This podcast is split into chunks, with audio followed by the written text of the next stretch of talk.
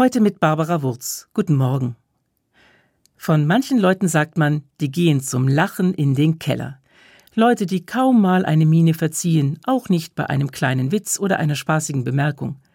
Gar nicht so leicht, so jemanden einzuschätzen.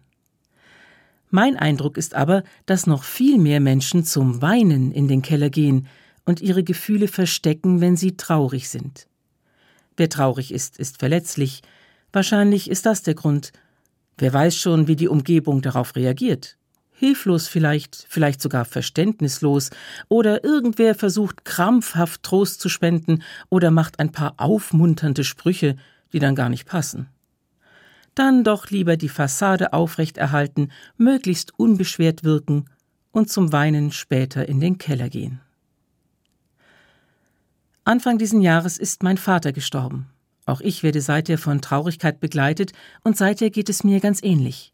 Ich fühle mich verletzlich, und wenn ich jemanden von meinem Verlust erzähle, merke ich, wie schwierig es für mein Gegenüber sein kann, darauf zu reagieren.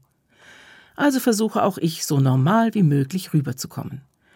Nicht nur, weil ich verletzlich bin, sondern weil ich ja auch Erwartungen habe. Ich wünsche mir so sehr, dass jemand meine Trauer versteht, aber ist das nicht ein bisschen viel verlangt?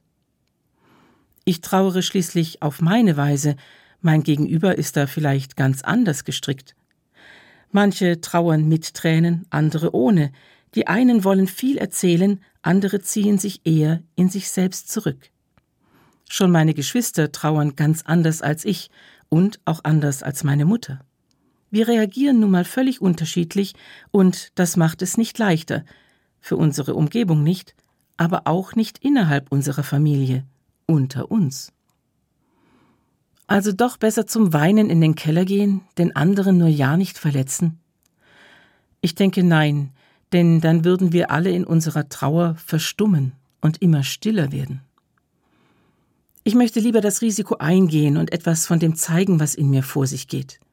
Ich möchte dieses Risiko eingehen und es nicht übel nehmen, wenn mein Gegenüber vielleicht anders reagiert, als ich das gerne hätte. Barbara Wurz, Stuttgart, Evangelische Kirche